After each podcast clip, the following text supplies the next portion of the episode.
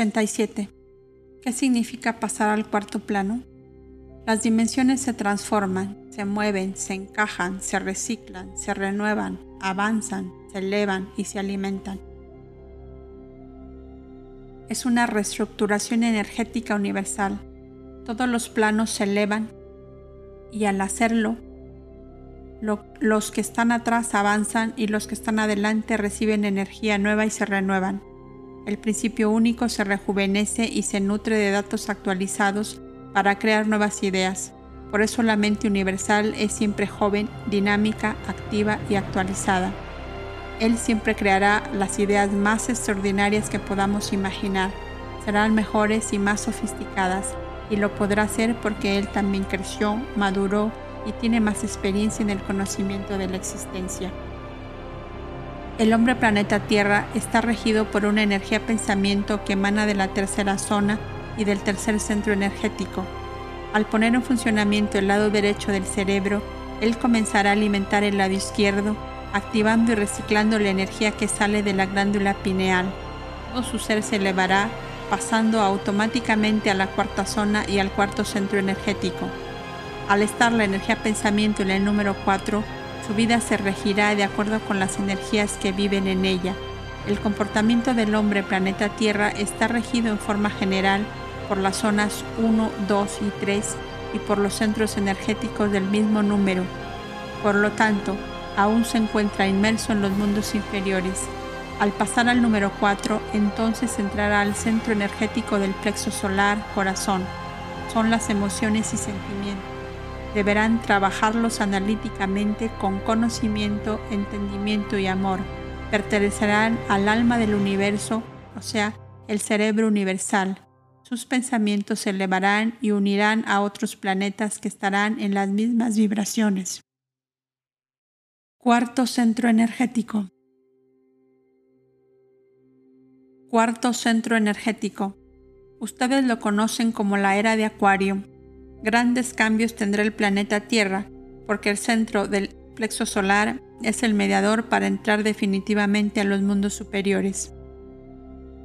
Cuando hablamos de alinear la energía, significa conectar la cuarta zona con el cuarto centro. De esta manera sale la energía pensamiento de la glándula pineal y entra al plexo solar inundando todo el universo materia. El ser se alimenta de una energía especial que cura cualquier energía negativa que pueda dañar su cuerpo. Muchas de las enfermedades tienden a desaparecer. El campo gravitacional se refuerza, logrando los propósitos de la elevación. El ser llega por esfuerzo, dedicación, positividad, creencia y constancia. La siembra dio los frutos esperados, él mismo sembró y él mismo cosechará. cosechará. Liberó su energía y se liberó a sí mismo pertenece al universo y regresará a su verdadero hogar.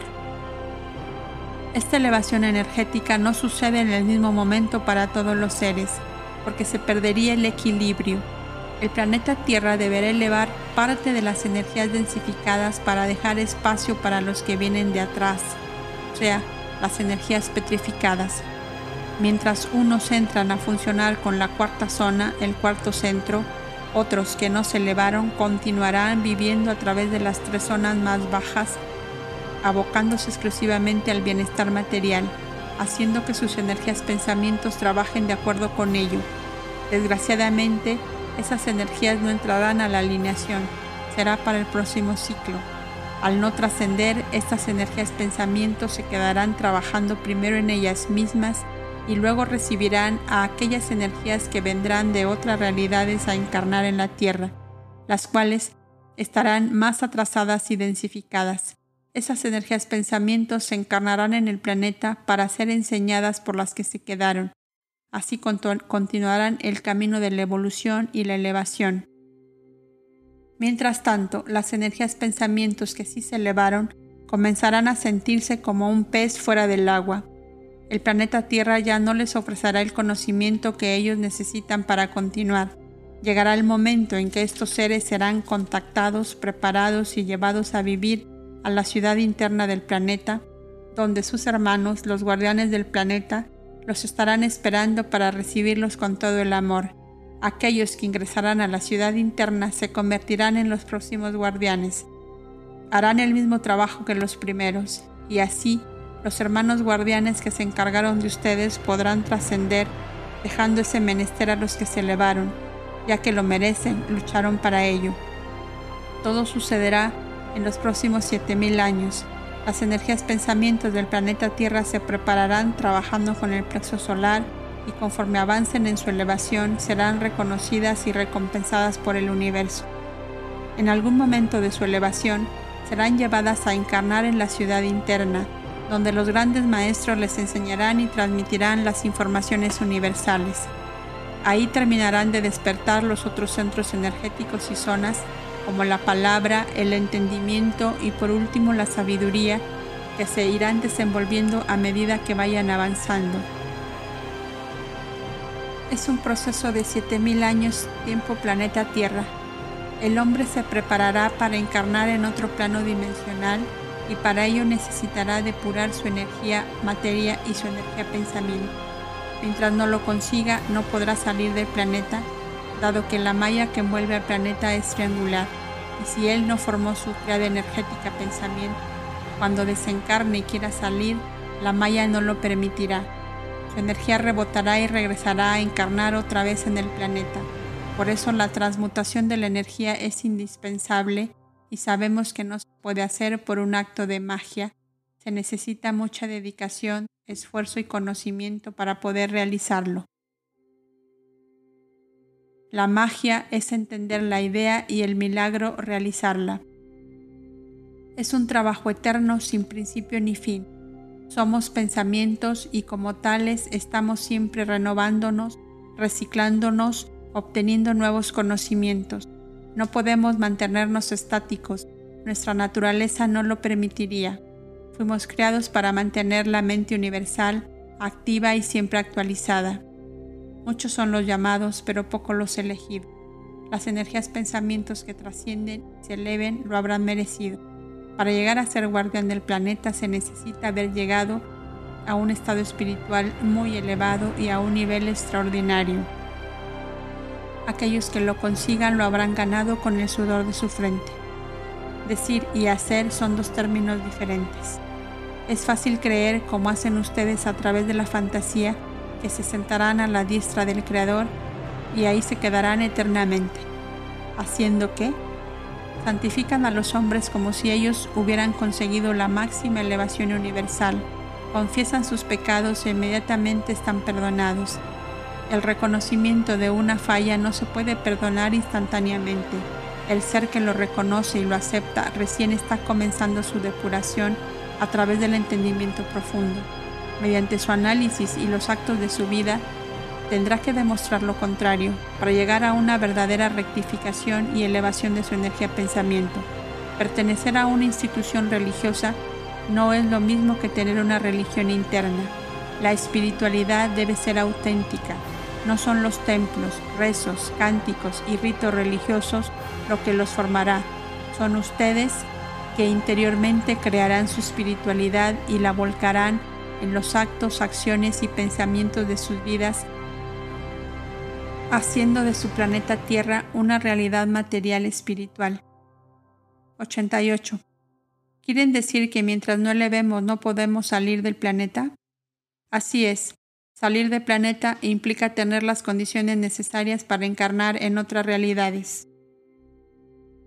Ustedes salen y entran, pasando de la realidad materia a la realidad antimateria, regresando una y otra vez. Mientras no eleven la energía pensamiento, es imposible pensar en entrar en otras realidades de existencia. El universo es tan ordenado que cualquier energía pensamiento que no pertenezca al grado o elevación de esa realidad es considerada un virus y es rechazada como tal. Una célula del sistema digestivo no puede pasar a otro sistema pues éste reaccionaría atacándola como a un invasor. Si no lo hiciera, el virus invasor produciría enfermedad y muerte en su sistema. El cuerpo universal es perfecto y ordenado. Solo se puede pasar de una dimensión a otra siempre y cuando la energía contenga en sí misma las características propias del sistema o plano dimensional.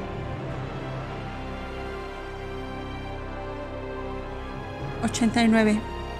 ¿Cómo es la ciudad interna del planeta Tierra? Los seres que viven en ella son los descendientes de los primeros colonos que llegaron al planeta y debido a la distorsión de la energía huyeron escondiéndose en las cavernas profundas, fundando la ciudad interna que hasta hoy continúa albergándolos. Los seres de esta ciudad siempre han estado alimentados por el conocimiento universal y comunicados con sus humanos de otros hermanos de otros planos y dimensiones. Poseen grandes avances científicos y tecnológicos, los cuales usan para ayudar al planeta Tierra. No se muestran abiertamente ni propagan su presencia. Consideran al hombre del planeta aún en estado primitivo que vive en un ambiente hostil y contaminado. La vibración energética de sus pensamientos es de alta frecuencia. Ellos se comunican con algunos seres del planeta descendientes de los antiguos colonos y también con algunos mensajeros voluntarios a través de la telepatía.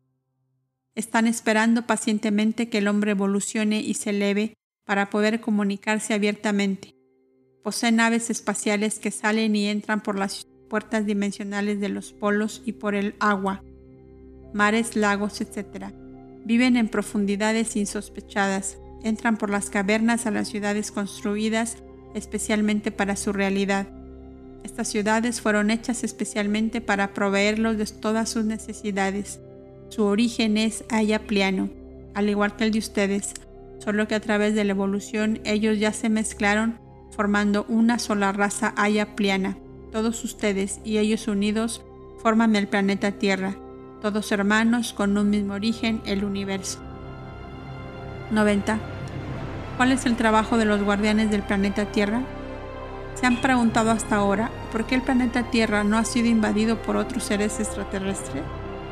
Hubiera sido muy fácil, pues ellos poseen la tecnología necesaria para hacerlo.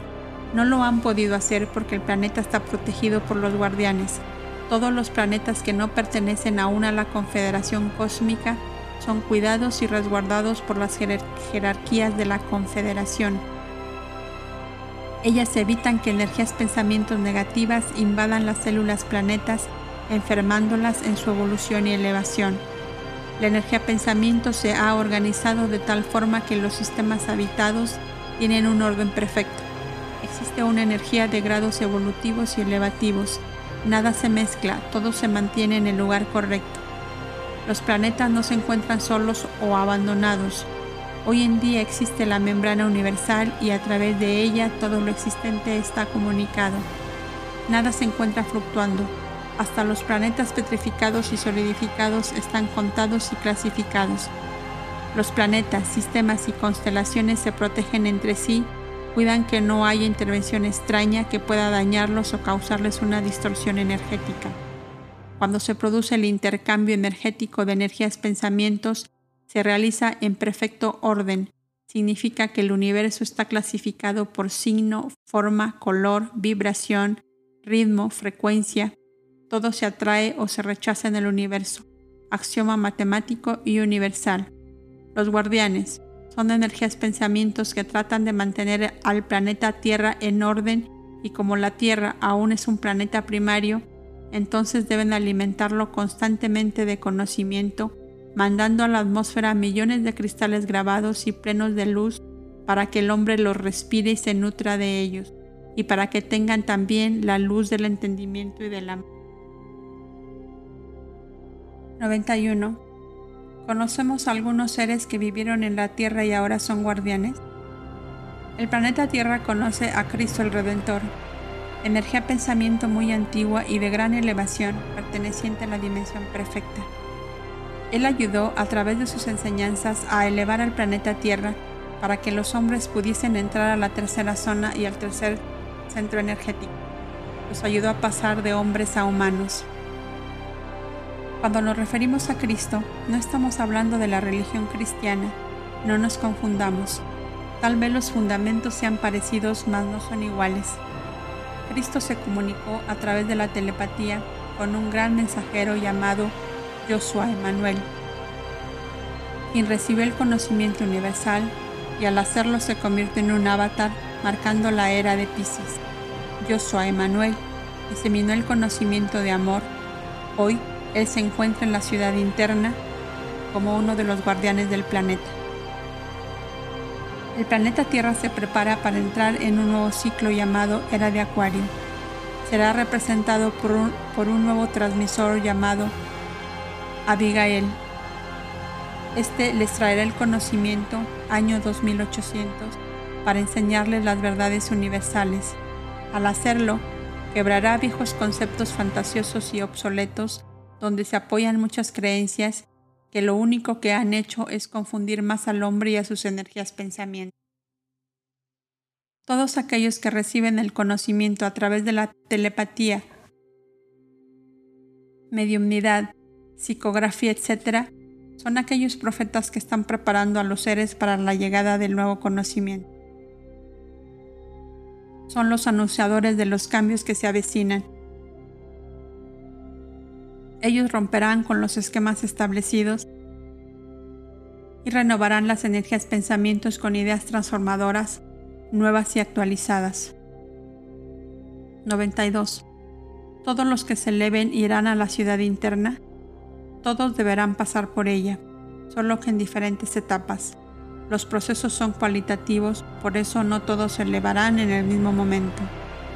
Para pasar a otros planos y realidades, el ser tendrá que trabajar los grados que le corresponden dentro de su propia realidad y planeta, incluso la ciudad interna, para después pasar a otros planos donde tendrá que desarrollar su evolución y elevación. 93. ¿Cuántos centros energéticos y zonas tenemos que desarrollar para pertenecer a la ciudad interna? Tendrán que desarrollar la cuarta y quinta zona y el cuarto y quinto centro para poder ingresar a la ciudad interna. Antes del avatar Joshua Emanuel, hubo muchos profetas mensajeros de Occidente y Oriente que se comunicaron telepáticamente con las dimensiones superiores. Se presentaron con diferentes nombres, pero siempre fueron el mismo. Estos profetas anunciaron la llegada del Hijo de Dios, la psiquis alma, que transformaría al hombre y traería la paz y el amor. Las enseñanzas recibidas de estos profetas acompañan hasta hoy los fundamentos religiosos del Oriente y Occidente. Ellos dieron la oportunidad a los seres pensamientos del planeta de convertirse de hombres en humanos y los ayudaron a comprender y a distinguir el bien del mal y a conocer los valores, virtudes, la moral y la ética. Con el conocimiento de estos mensajeros, los hombres aprendieron también a educar las emociones y sentimientos que pertenecen al alma, psiquis, ellos prepararon el terreno para el cultivo, movieron la tierra, la abonaron, hicieron los surcos y le dieron el agua de la vida. Sembraron la energía positiva en el alma del hombre, la cual estaba endurecida, sin creencias y sin amor. Abigail es el Padre, la mente espíritu. Él bajará de la dimensión etérea, conocimiento, y les enseñará que analizando las emociones y, y elevándolas a sentimientos profundos de su ser, se estarán preparando a formar el espíritu. Es la mente que se expresará con el conocimiento de causa y efecto, con conocimiento y responsabilidad de existencia. Tal vez ustedes crean que todo el esfuerzo realizado hasta ahora en el planeta Tierra no ha dado un resultado positivo. Nosotros les decimos que sí lo ha dado. Recuerden lo que dijo un gran sembrador. En una siembra muchas veces las semillas se pierden otras se las comen los pájaros, otras caen en tierra dura y hay aquellas que cayeron en tierra fértil. Por estas últimas nosotros consideramos que la siembra de Cristo dio un resultado positivo. Cuando entren a la alineación de 7000 años, entonces estarán preparados para ser cosechados. El próximo transmisor les traerá el conocimiento universal porque Él será la sabiduría. Su nombre es Abigail, que significa Padre. Si antes llegó el Hijo, ahora ustedes recibirán al Padre, o sea, a la mente universal. Trabajarán con el lado derecho del cerebro, o sea, la mente. Abigail llegará al planeta Tierra en el año 2800. Será anunciado y esperado por todos aquellos que trabajaron sus energías pensamientos. Abigail, al igual que Cristo, se comunicará con muchos seres, los cuales se transformarán en los profetas mensajeros y por último en grandes avatares del futuro. El conocimiento transmitido se convertirá en la creencia del hombre humano. Después de Abigail, Habrá tres transmisores más, los cuales trabajarán el entendimiento, la palabra y la trascendencia. El hombre se convertirá en humano, después en un ser y por último en un ser cósmico. Estos tres últimos pasos los desarrollará en la ciudad interna, dado que el planeta externo no podrá ofrecerle lo necesario para su desenvolvimiento energético espiritual.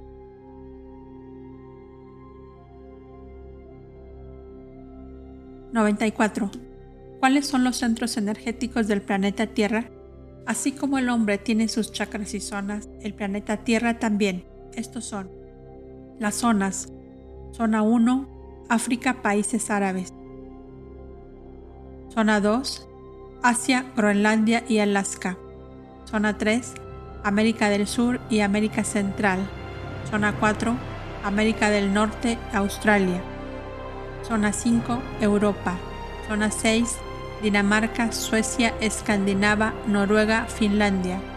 Zona 7, Polos Norte y Sur. Zona 8, Ciudad Interna del Sur. Zona 9, Ciudad Interna del Norte.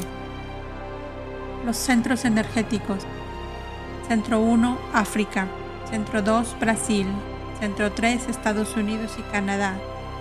Centro 4, México, Guatemala, Honduras, República Dominicana. Centro 5, Perú. Centro 6, el Tíbet. Centro 7, Polos Norte y Sur.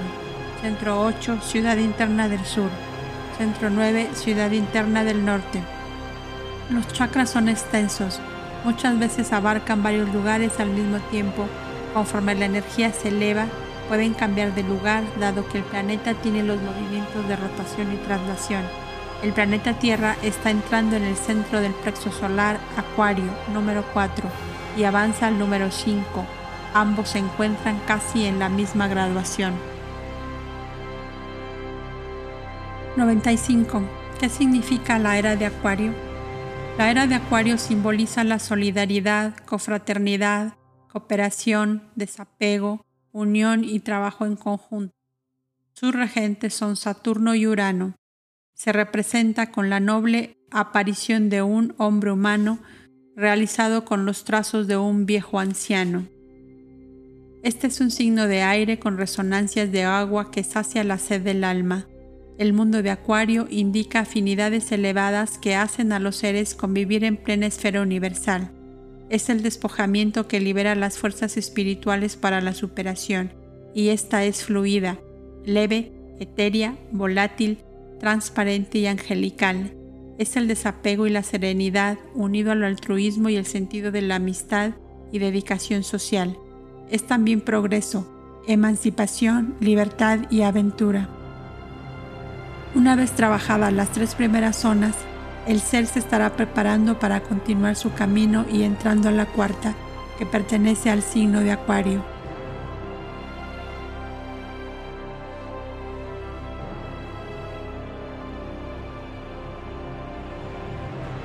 Luego pasará a los otros que son Capricornio, Sagitario, Escorpio, Libra y Virgo.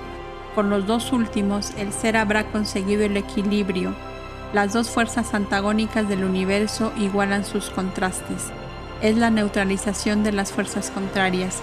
Es el refinamiento de la justicia y de la verdad. Es el equilibrio del universo corporal y espiritual entre la tierra y el cielo es el retorno a la unidad, a la manifestación universal. Diccionario de símbolos, Jean Chevalier, Alan Hilbrandt, 96. ¿Cuál es la relación de nuestros centros energéticos con la energía antimateria y la energía pensamiento? El hombre planeta Tierra posee nueve centros energéticos distribuidos en su universo materia, al igual que las nueve zonas que se encuentran en su cerebro cada centro y zona realizan un trabajo determinado y éstas lo inducen a comportamientos que se abocan en la expresión interna y externa de su vida. Dependiendo de la influencia que ellos ejerzan sobre él, la energía materia y la energía pensamiento se moldearán de acuerdo con ella.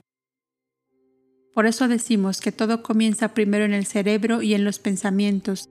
Si estos se reestructuran, se reeducan y se regraban automáticamente por consecuencia lógica, su vida interior y exterior se ordenarán y sus cristales se encajarán.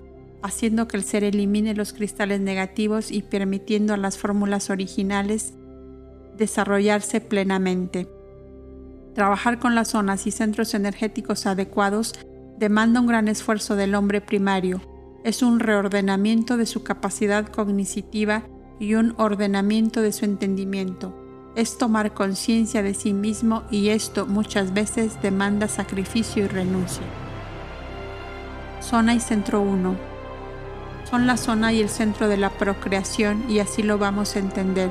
Procrear no es igual a crear la zona 1 procrea pensamientos inútiles, superficiales, negativos, instintivos, sensitivos, distorsionados. Pertenece a la procreación de pensamiento.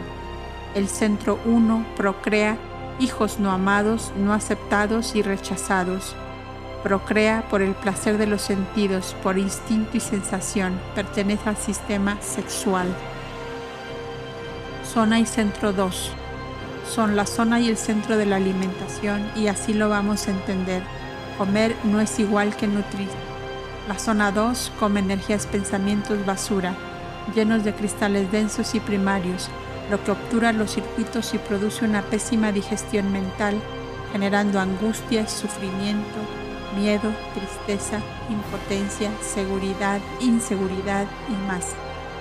Esta zona caracterizará al individuo por la clase de cristales que él absorbe y con los que se alimenta.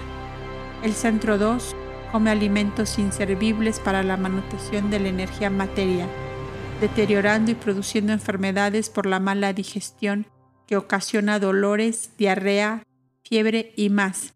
Pertenece a los intestinos grueso y delgado, apéndice y vaso. Zona y centro 3 son la zona y el centro de la asimilación y así lo vamos a entender. Asimilar no es igual a clasificar. La zona 3 asimila energías, pensamientos por la cantidad y no por la calidad. Tiende a llenar los espacios mentales con la inutilidad, perdiendo la capacidad de la asimilación correcta y productiva. En pocas palabras, su vida engorda proyectos fantasiosos e irreales. Su cerebro Aparentemente está en su máxima capacidad y sin embargo el vacío se apodera de él. Esta zona pertenece a la satisfacción, plenitud, armonía, paz y tranquilidad, siempre y cuando funcione positivamente. Si es negativa será todo lo contrario. El centro 3. Asimila toda la cantidad que puede, no sabe ni está en condiciones de escoger y clasificar. Su felicidad, su felicidad radica en poseer y al hacerlo llena todos los espacios disponibles. La gula lo domina, él es goloso de todo lo que le proporciona placer de los sentidos. De esta manera pierde el equilibrio de la asimilación. Este centro pertenece al estómago, hígado, vesícula, esófago, boca y dientes. Zona y centro número 4. Son la zona y el centro de la capacidad y así lo vamos a entender. Capacidad no es igual a captación. La zona 4 se capacita de creer que posee el conocimiento de la realidad de su vida. Será el más ignorante de su propia expresión. Su cerebro trabajará elaborando todo un conocimiento absurdo y procreado y emanado de su fantasía. Mas él, con su inteligencia construida, se sentirá el más capaz de todos los hombres. Su vida gira en torno a las normas de una sociedad moralista. Tiene el conocimiento de vivir según los esquemas establecidos y hace todo lo posible por cumplir esas normas, a pesar de que muchas veces son absurdas, obsoletas y están fuera del lugar. Su vida está expresada por las emociones y sentimentalismos alterados de una vida esquemática, rígida, obediente y sin cuestionamiento. Esta zona pertenece a las emociones, sentimientos, pasiones, virtudes, normas, moral, ética, religión, creencias, sanidad, responsabilidad. Este centro pertenece al sistema circulatorio, corazón, vasos, venas, arterias, glóbulos rojos y blancos, sistema linfático, metabolismo y sistema óseo. Zona y centro número 5. Son la zona y el centro de la realización y así lo vamos a entender. Realización no es igual a conocimiento. La zona 5 realiza lo aparente, la máxima sabiduría del conocimiento creíble que el planeta expone como el verdadero y lo incrementa a partir de sus estudios primarios. El sabio, el inventor, el investigador lo realzan como una idea pensamiento nacida de sus entrañas y lo prepondera como una realización propia llena de vanidad y soberbia. Esta zona pertenece a la clarividencia, adivinación, profecías, sueños premonitorios, mediumnidad, telepatía. Su expresión negativa es la ignorancia. El centro 5 realiza exponiendo y exteriorizando sus energías pensamientos en la comunidad donde, donde se desenvuelve y lo hará según el grado energético en que se encuentren sus pensamientos. Si su zona no se encuentra activada positivamente, sus realizaciones serán ignorantes. Zona y centro 6 son la zona y el centro de la expresión y así lo vamos a entender. Expresión no es igual a palabra. La zona 6 expresa la distorsión de la energía pensamiento. El hombre vive y se realiza según ello. Coloca todas sus expectativas, esperanzas y trabajo para conseguir su máxima expresión de felicidad. Él no cuestionará absolutamente nada del planeta, lo aceptará tal cual es, así, así viva imitando y repitiendo lo que los otros hacen. Se expresará según su medio ambiente en que se desarrolle. Esta zona pertenece al amor, a las virtudes, la compasión, la, humildad, la, humanidad, el respeto, la convivencia, la donación. En su forma negativa sería la calumnia, el abuso a la buena fe, la dominación, el poder y la amenaza. El centro 6 se expresa con convicción la realidad fantasía y se expresa de acuerdo con ella. La distorsión comienza con los sentidos y si estos son irreales, entonces su vida será igual. Este centro pertenece al sistema respiratorio, lengua, manos, sentidos, pies. Zona y centro 7 son la zona y el centro de la grabación y así lo vamos a entender. Grabación no es igual a definición. La zona 7 graba la energía pensamiento, no define la grabación, no la puede clasificar, se pierde en divagaciones y en fantasías y esto lo conduce a una vida insegura y llena de tropiezos. La glándula pituitaria estudia los cristales y al no poderlos descifrar porque son indefinidos, no los puede mandar a la glándula rima entonces los rechaza y los manda al sistema nervioso. Al estar estos cristales indefinidos, enfermarán al sistema cargándolo de energía pesada y densa. Esta zona pertenece a la seguridad, la competencia, el carácter, la personalidad, la constancia, la voluntad, la memoria, la definición. El centro 7 perderá el rumbo de su existencia, su vida no está definida y al no estarlo el equilibrio es inexistente. Las energías pensamientos de ese hombre acaban siendo presa fácil de otros que se adueñarán de su vida dominándolo y esclavizándolo.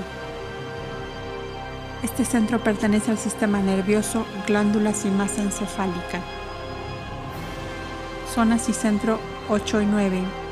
Es la zona y el centro de la competitividad y así lo vamos a entender. Competitividad no es igual a la realidad las zonas 8 y 9 compiten por sobresalir por la fama, pensando que así serán eternos. La energía pensamiento sobrecarga al cerebro con un sinfín de fantasías que conducen al hombre a una irrealidad. Él está seguro de que esa realización es lo correcto. Es una vida bizarra, de visión contraria e irreal. Estas zonas pertenecen a la belleza, la armonía, las texturas, los conceptos, la realidad. Los centros 8 y 9 se comportarán igual, es el mundo de la superficialidad, la apariencia, disimulo, hipocresía y comportamiento esquematizado. El hombre está perdido. Para salvarlo es necesario romper las estructuras básicas y recomenzar una grabación correcta. Estos centros pertenecen a la piel, el tamaño, cabello, la forma, la figura, el comportamiento.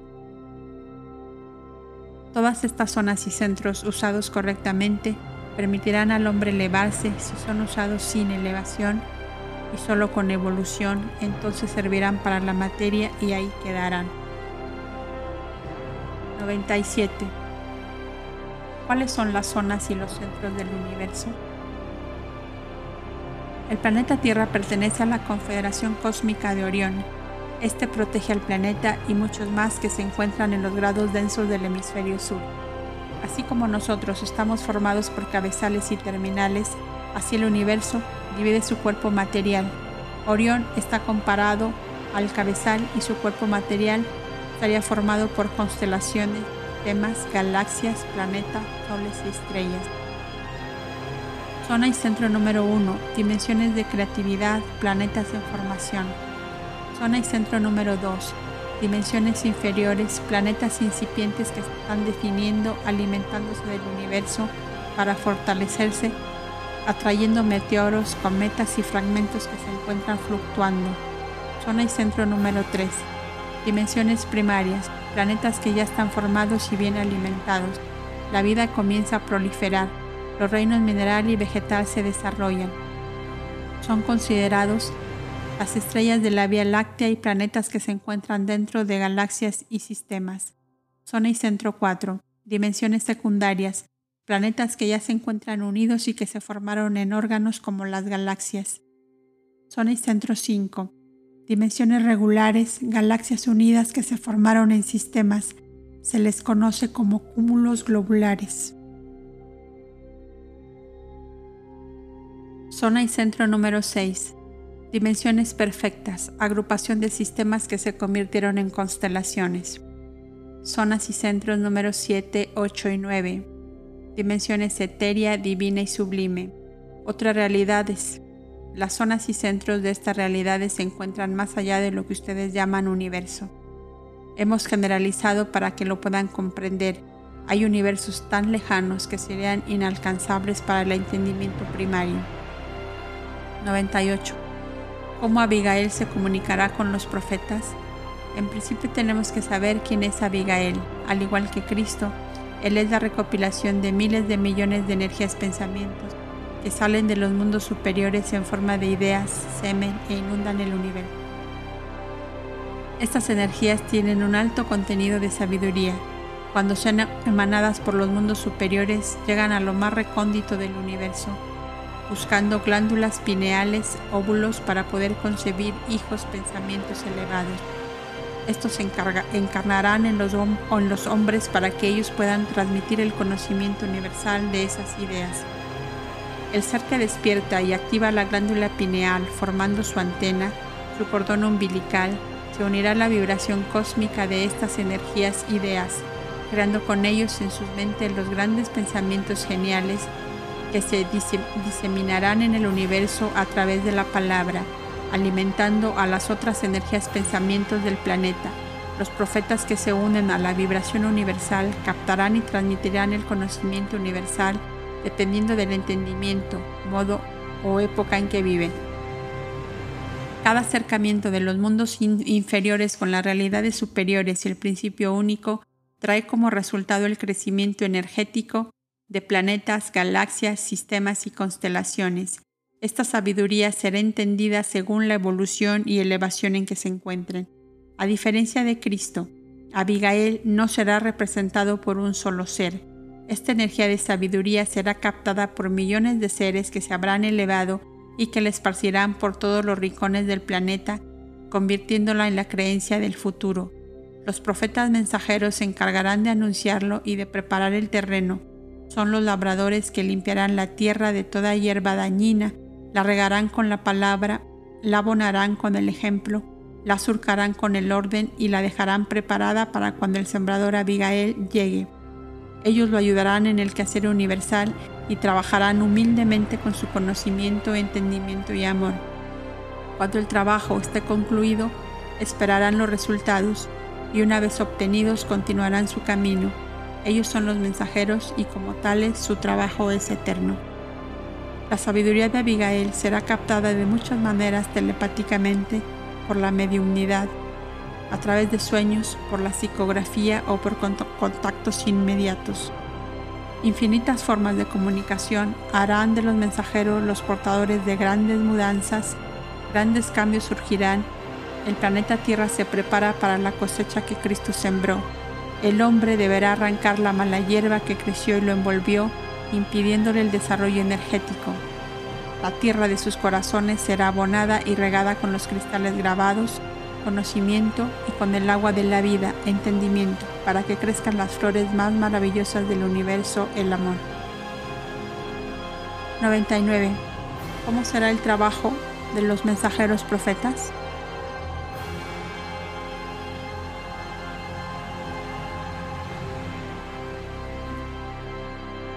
¿99? ¿Cómo será el trabajo de los mensajeros profetas? Primero tenemos de definir quién es un mensajero. Los seres que colonizaron al planeta Tierra jamás imaginaron que se distorsionarían. El desarrollo de la colonización debería proyectarse según lo establecido e investigado. Al distorsionarse todo el plan cambió y ya no pudo desarrollarse naturalmente, sino que se convirtió en un desenvolvimiento forzado y manipulado. Sabemos que la Confederación hizo y hará todo lo posible para que la distorsión se rectifique. La Confederación de Planetas está cumpliendo a cabalidad con la curación y una de las formas que encontró fue mandar energías, pensamientos de otras realidades para que se encarnasen y pudiese proliferar el alimento energético a través de pensamientos elevados. Así surgieron los mensajeros en el universo. Son considerados los glóbulos blancos, los leucocitos y el antibiótico que cura las energías negativas y las transmuta en positivas. Son voluntarios que deben descender a las realidades densas para trabajar la distorsión de los pensamientos, o sea, transformarlos de dentro hacia afuera. Es así como el universo transmuta y recicla las energías pensamientos a través de los voluntarios que se encargan de transmitir el conocimiento. Ellos son enviados de otras realidades con el único propósito de ayudar a sus hermanos. Generalmente vienen de planos superiores y más avanzados como Orión, las Pléyades, Alfa Centauri, Andrómeda, Sirio, etc estas energías pensamientos son muy parecidas a ustedes. Poseen el conocimiento, entendimiento y amor. Muchos trabajan en el silencio consciente y saben quiénes son. El mensajero trabaja para el universo. Es un voluntario que va de planeta en planeta llevando la palabra, dejando su legado y parte para otra misión. Cuando decimos que trabaja para el universo, en realidad lo hace para la Hermandad Blanca, la cual está dividida en jerarquías y diseminada en diferentes lugares del cosmos. La alineación cósmica anunciada para los próximos 7.000 años hará que surjan muchos mensajeros quienes serán enviados por la Confederación para preparar el terreno de la próxima siembra. Los mensajeros dividen su trabajo en diferentes grados y misiones. Habrá aquellos de pequeñas realizaciones y otros de grandes misiones, como el mensajero que se convierte en un avatar. Unidos todos los mensajeros podrán tener la fuerza necesaria para ejercer los cambios y las modificaciones que esa realidad necesita. En sus próximos 800 años el planeta Tierra recibirá muchos mensajeros que anunciarán la llegada del enviado por la Hermandad Blanca Abigail. Todas las energías pensamientos que se unirán en esa cruzada se convertirán en un avatar y próximamente en uno de los guardianes del planeta. Nosotros, los mundos sublimes les estamos enseñando el camino de regreso. La recuperación de ustedes mismos será posible siempre y cuando ustedes realmente se esfuercen para conseguirlo. El funcionamiento del cerebro unido a la energía pensamiento es primordial. Los trabajos que las zonas y centros energéticos realizan en conjunto ayuda mucho al buen funcionamiento y reciclaje de energías. Esto permite que ellas fluyan y circulen del lado derecho alimentando al izquierdo. Deben comprender que la energía materia es una máquina que siempre debe estar en buenas condiciones. Deben cuidarla y amarla. También deben entender que sus cabezales y terminales fueron creados para ciertas funciones que los determinan diversos trabajos específicos y universales. Si no se encuentran en buena forma, impedirán la evolución y la elevación programada de la energía.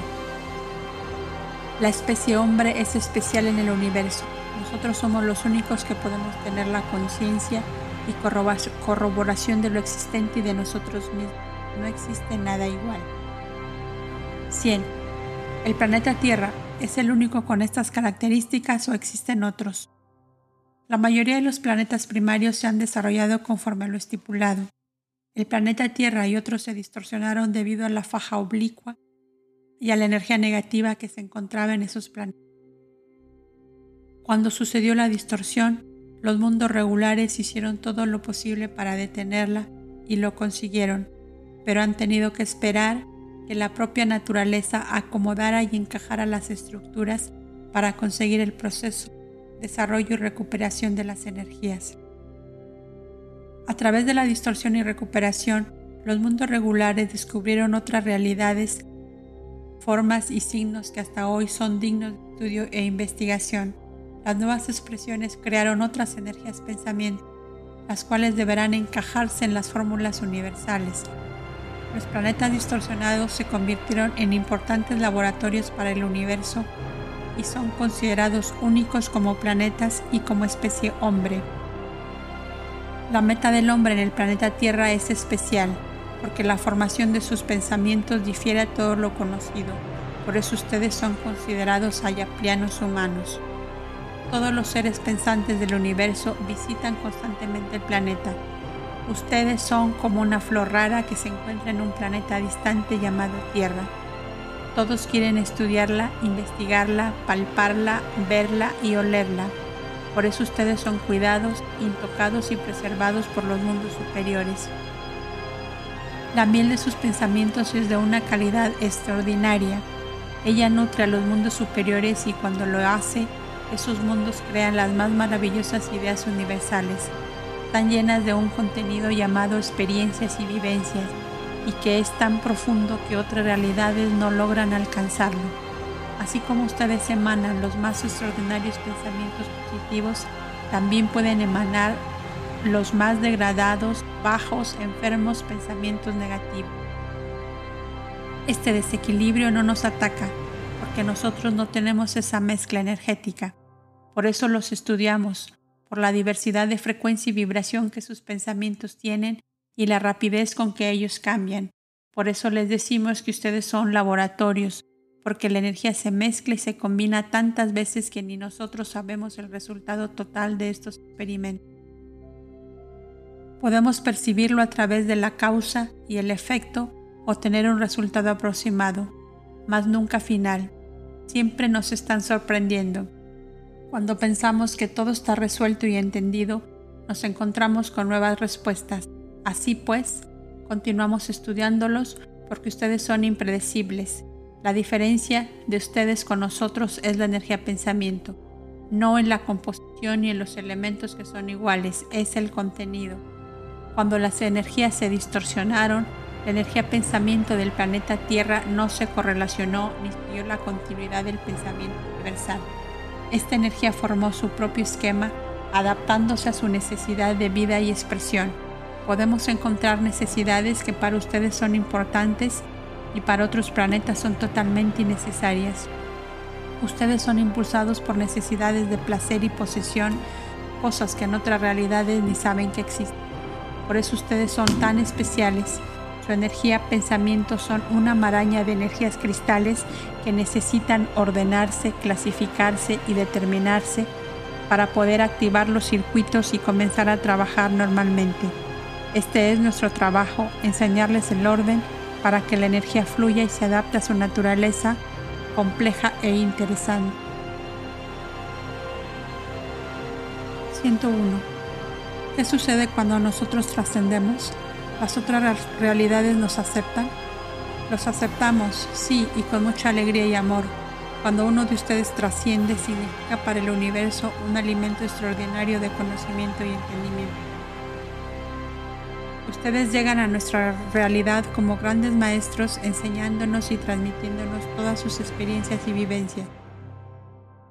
Nosotros aprendemos mucho de ustedes porque no tenemos otra forma de asimilar lo que deriva de los mundos densos. Solo a través de ustedes podemos lograrlo. Así sucederá cuando la dimensión de los petrificados despierte. Ustedes aprenderán mucho de ellos, porque las experiencias y vivencias que ellos han pasado y vivido, ustedes no las podrían ni imaginar. Lo mismo pasará con la dimensión de los solidificados. Todos aprenderemos de todos, todos somos maestros de todos, es un círculo sin principio ni fin. Muchas energías pensamientos universales se encarnan en su mundo solo por la posibilidad de sentir en mente propia las experiencias y vivencias del hombre planeta Tierra. Esta tarea demanda un gran sufrimiento porque tienen que encarnar en una energía distorsionada. Solo de esta forma las dimensiones superiores podrá comprender y amar a sus hermanos que se encuentran en las realidades densas.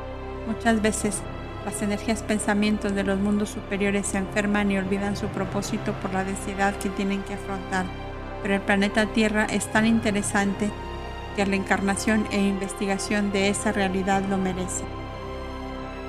Estamos recuperándolos. Ustedes son nuestra gran obra de arte que da resultados sorprendentes y fantásticos. El hombre planeta Tierra es una obra prima del universo. Ustedes son especiales y siempre lo serán. Conforme se eleven lo descubrirán. Son una realidad única, de características jamás vistas en ninguna parte del universo. Por eso no intervenimos en su desarrollo y desenvolvimiento.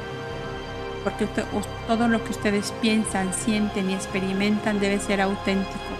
Solo así obtendremos el conocimiento y el estudio real de la realidad terrestre. El avance del hombre tierra debe desenvolverse por propio esfuerzo y naturalmente. Si no fuera de esta forma, ustedes serían considerados por el universo energías, pensamientos híbridos y no seres auténticos que son y serán ustedes mismos. 102. ¿Cómo se clasifican los guardianes y mensajeros? Cuando la dimensión primaria se va acercando elípticamente a las dimensiones superiores, aparecen los mensajeros. ¿Por qué? Porque al estar más cerca del eje y del centro, las energías pensamientos que se encuentran en las realidades superiores pueden encarnar y descender fácilmente a las realidades densas. Estas energías que descienden se reencarnan en muchas vidas y se van adaptando al planeta y a su nueva realidad. A través de esas vidas aprenden y se reafirman en el plano donde se encuentran. De esta manera podrán realizar mejor su misión. A medida que la dimensión primaria se va acercando elípticamente a las realidades superiores, las energías pensamientos del planeta Tierra que descendieron de una realidad superior y se encarnaron irán teniendo poco a poco una amplia conciencia de su realidad y de su trabajo, porque su mente recordará nítidamente cada vez más el contexto de su misión. No todos los mensajeros tienen el mismo grado de trabajo, cada cual posee características propias y especialidades diversas, según sean sus energías pensamientos. Habrá aquellos que serán filósofos, artistas, científicos, gobernantes, investigadores, etc. Los mensajeros aportan todas sus experiencias en todos los campos. Así abarcan el conocimiento de ángulos diferentes y no solo aportan sus conocimientos, sino que son seres elevados de responsabilidad y conciencia profunda. No confundan a aquellos que solo poseen conocimiento sin espiritualidad. Esos no son mensajeros. El mensajero siempre será reconocido por ser altruista, lleno de amor y de conocimiento y entendimiento. Sabiduría será adquirida y no transmitida. Estará conectado a sus maestros y guías de la Hermandad Blanca. En cada vida, él marcará acontecimientos importantes ayudando al hombre del planeta a avanzar. Los guardianes del planeta Tierra son aquellos colonos que al llegar al planeta Tierra se enfermaron. Un grupo de ellos, los menos afectados, huyeron y se escondieron en las cavernas profundas del planeta. Entraron por los polos y fundaron la ciudad interna, que hasta hoy en día prevalece y los alberga. A diferencia de los mensajeros, los guardianes pertenecen al planeta Tierra. Ellos lo colonizaron, Sabemos que un grupo de ellos se escondió en las cavernas, pero la mayoría se quedó afuera, enferma y distorsionada. Son ustedes que aún continúan luchando para curarse. Los colonizadores y externos son los encargados del planeta. Deben cuidarlo y mantenerlo en buenas condiciones de vida. Cuando los colonos del exterior del planeta comiencen a despertar y curarse, activan su conciencia dormida y al hacerlo los recuerdos resurgen con nitidez. Así recuperan su verdadera naturaleza ayapliana, toman el camino de regreso y se dirigen al planeta de donde son oriundos. Para hacerlo necesitan curarse, recordar, rectificar sus cristales distorsionados y formar su triángulo. Solo así estarán preparados para salir del planeta y pasar a otros planos de vida y existencia más evolucionados y elevados. Los guardianes que se encuentran en la ciudad interna realizan diferentes trabajos en grados y jerarquías. Hay aquellos que son sanadores. Estos están constantemente mandando energías sanadoras alrededor del planeta para que el hombre la respire y se alimente de ella.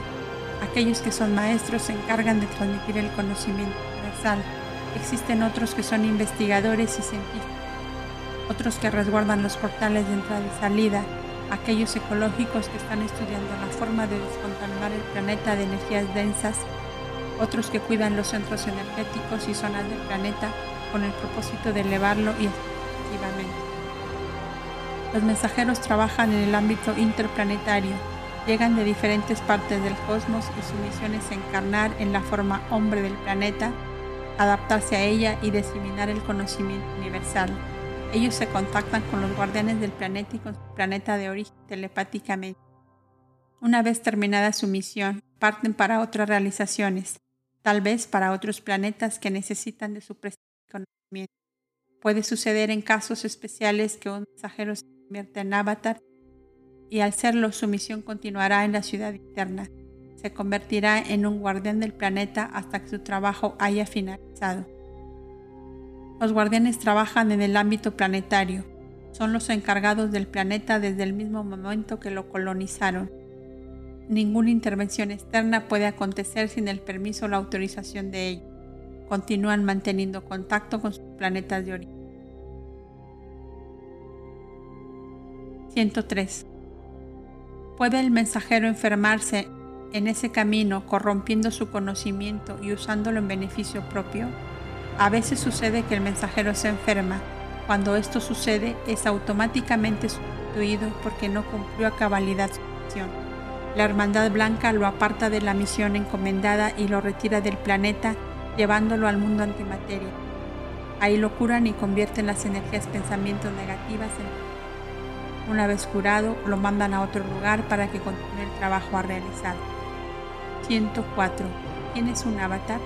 Un avatar es un mensajero que llegó al planeta y recopiló en sí mismo la sabiduría para luego transmitir.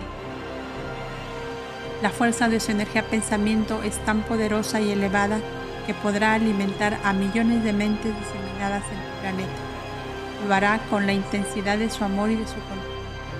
Es un maestro de la Hermandad Blanca y es un guía de las energías pensamiento. Es un sembrador. Palabra es la semilla y él la hace germinar con el Cuando surge un avatar, cambios importantes se presentan para el planeta. Él marca épocas y despierta con En el transcurso de los próximos mil años se verán muchos avatares en Occidente y en Oriente, Norte y Sur del planeta. Todos estarán comunicados con la vibración Abigail. Serán los profetas anunciadores de todos los cambios que se avecinan Tendrán diferentes nombres, razas, sexos y credos, pero todos hablarán la misma lengua, el conocimiento universal. Hijos del planeta Tierra, es importante que se conozcan, que curen la distorsión de sus energías pensamientos. La intención sola no basta, el amor no es suficiente, la voluntad, la constancia y el deseo tampoco. Todo deseo creador debe ir acompañado con el conocimiento, el entendimiento y amor juntos. Solo de esta forma quedará grabado, aprovechado y plasmado por la mente. Si no es así, entonces quedará como un pensamiento de fantasía y no de realidad. 105. ¿Qué sucede con el ser que se encuentra dentro del campo gravitacional? ¿Cómo se llega a alimentar de él? ¿Cómo es ese alimento? ¿Por qué el ser tiene que protegerse y de qué tiene que hacerlo? Muchos de ustedes conocen el campo gravitacional con el nombre de cuerpo etéreo. Es una malla de energía que se forma alrededor de la energía materia y de la energía pensamiento emanada por la glándula pineal si es sutil y por la glándula pituitaria si es densa. Campo gravitacional positivo, cuerpo etéreo. Cuando el cerebro funciona con energía pensamiento positiva y las zonas y centros hacen su trabajo correcto, entonces sabemos que ese ser se alimenta de cristales elevados. Sabemos que sus tres glándulas funcionan correctamente y que sus cristales están siendo clasificados, distribuidos en perfecto orden, etc. Cuando todo está funcionando con conocimiento y entendimiento universal, el ser está elevando su energía pensamiento y el resultado de ese trabajo correcto hace que la glándula pineal emane cristales que salen de las zonas y entran en los centros, mezclando la energía en forma circular. Este proceso se conoce como campo gravitacional. Este campo se forma alrededor del ser. Es una protección energética que no deja entrar ninguna energía negativa que pueda contaminarlo. Este campo es claro, diáfano, de cristales pequeños y de colores vivos. Emana una vibración y ritmo cadencioso que produce paz y armonía. El ser que posee este campo emana luz y alegría, paz, armonía, amor, conocimiento, entendimiento. Ustedes perciben este campo y lo sienten y conocen simpatía y antipatía. Cada centro energético posee sus propios colores que a la vez produce su propia vibración esta se adecua y se clasifica a la energía pensamiento que le corresponde.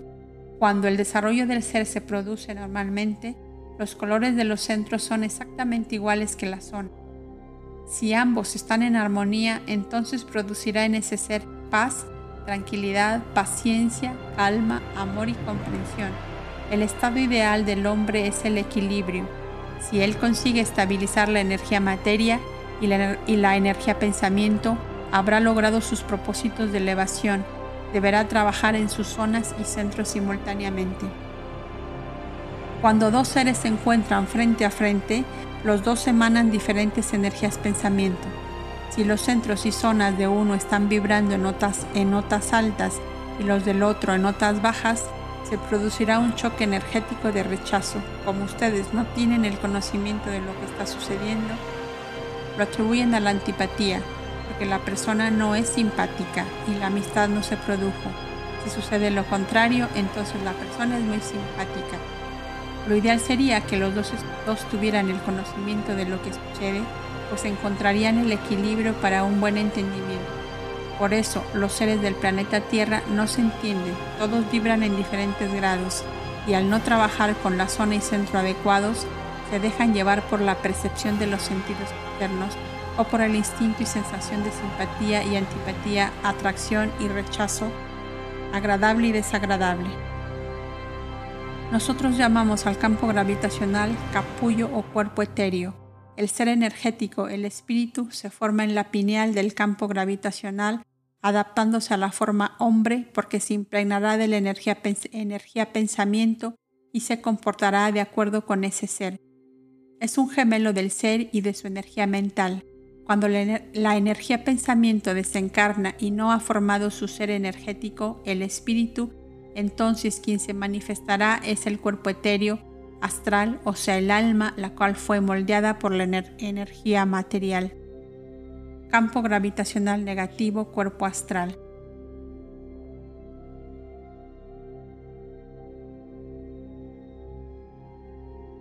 Campo gravitacional negativo, cuerpo astral.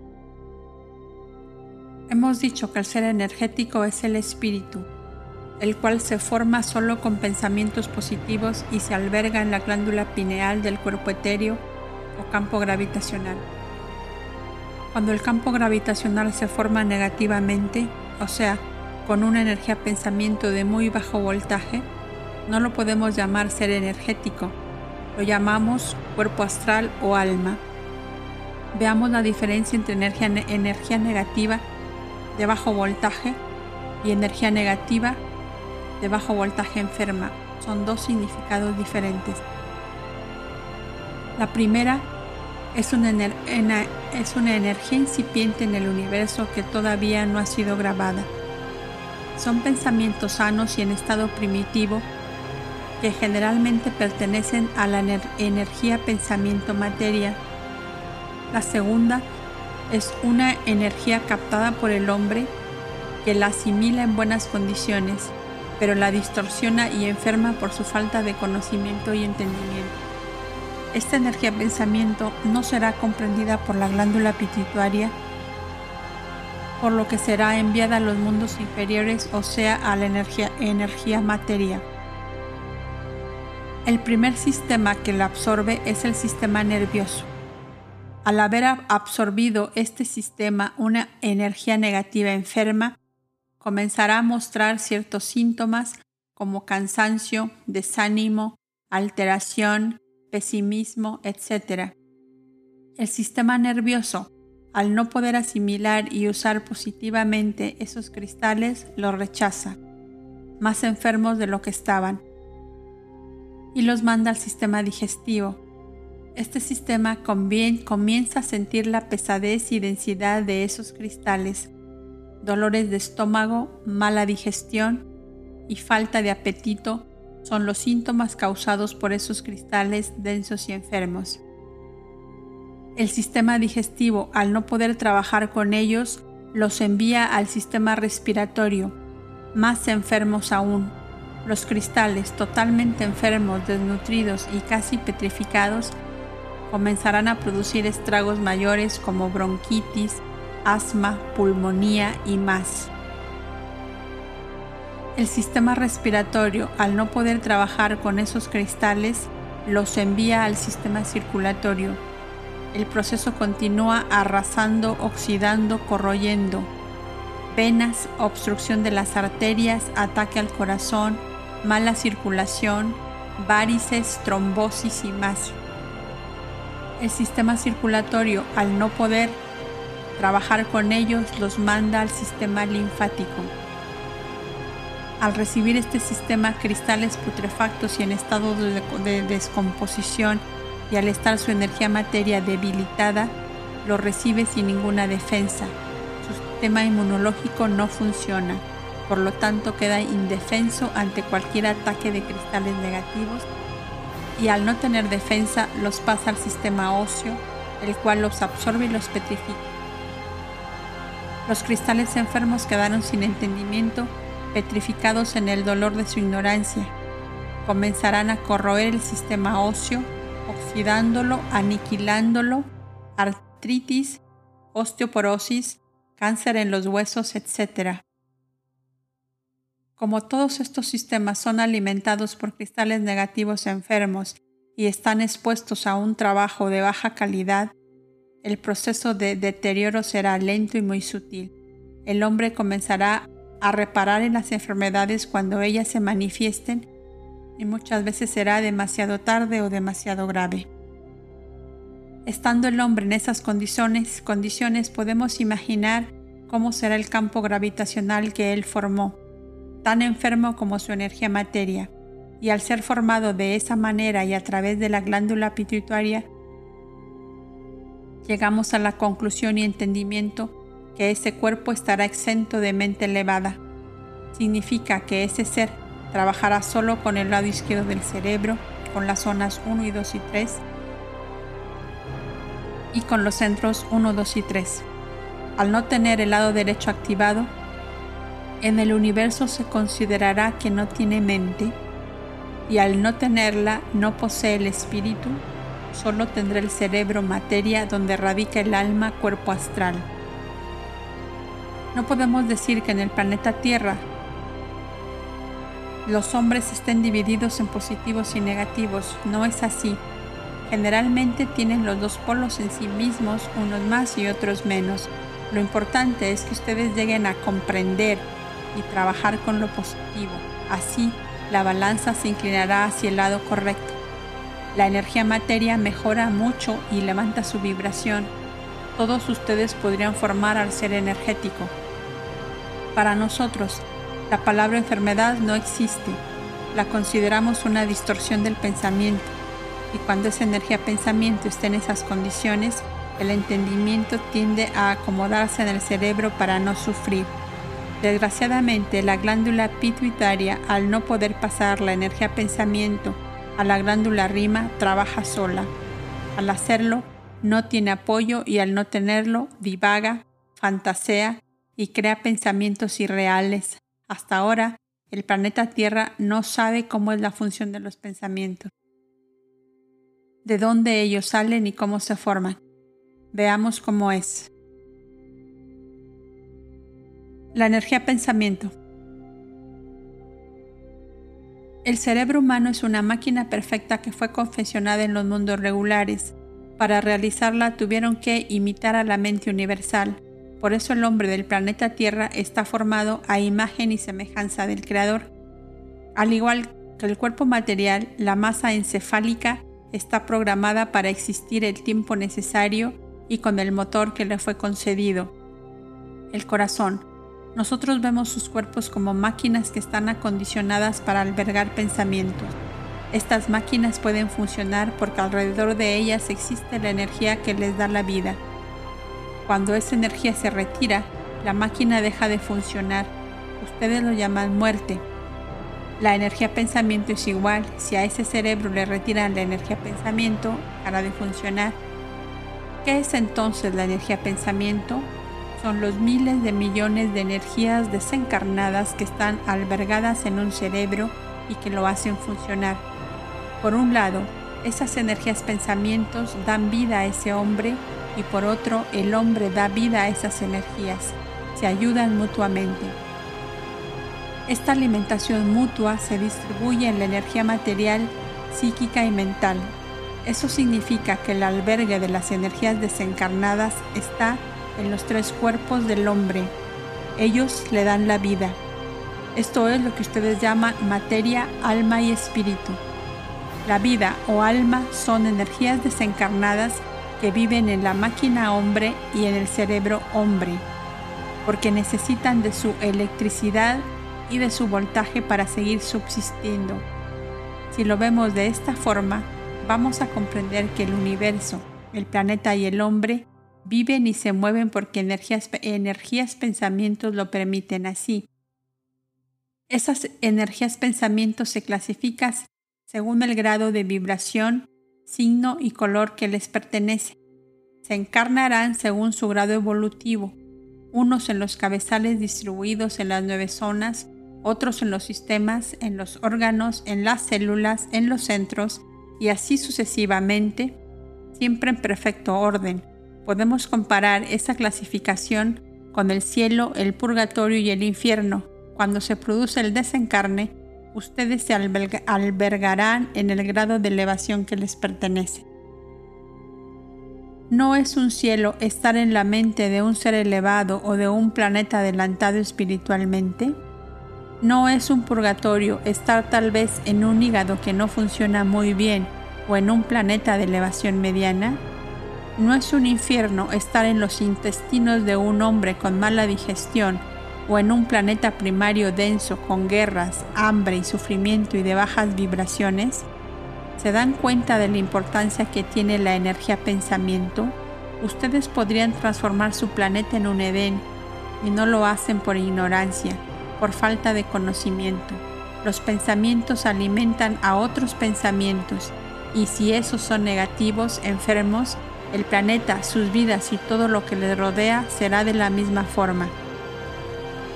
Si el cerebro es alimentado por energías pensamientos negativas y enfermas, el hombre proyectará su existencia igual, mas si, mas si él transmutara voluntariamente por conocimiento de causa y efecto si lo hiciera con conciencia profunda de entendimiento, esas energías pensamientos negativas y enfermas se irían, porque al no tener albergue buscarían otras realidades para seguir subsistiendo. Así, sucedió con otros planetas, entendieron, estudiaron el conocimiento y se elevaron. Nunca más permitieron la entrada al planeta de energías enfermas, las erradicaron del planeta y de ellos mismos porque comenzaron a alimentarse solo de energías positivas. Y al hacerlo, erradicaron las enfermedades mentales y materiales, hicieron de su planeta un Edén, un paraíso de bienestar y de salud. ¿No sucede lo mismo cuando un virus entra en sus computadoras? El cerebro del hombre en la realidad primaria trabaja con programas que son activados por el deseo creador, estos programas están adaptados al origen, costumbres y esquemas del mismo planeta. Por eso la continuidad y correlación son muy importantes. Las energías pensamientos que se albergan en los cerebros pertenecen al mismo planeta. No pueden albergarse en otras realidades aunque sean parecidas. La única forma de salir del planeta Tierra es elevar la energía pensamiento y pasar por la ciudad interna para preparar la energía del pensamiento con conocimiento universal y así poder pasar a otras realidades más elevadas de existencia. De esta forma se mantiene la continuidad, la correlación y el orden.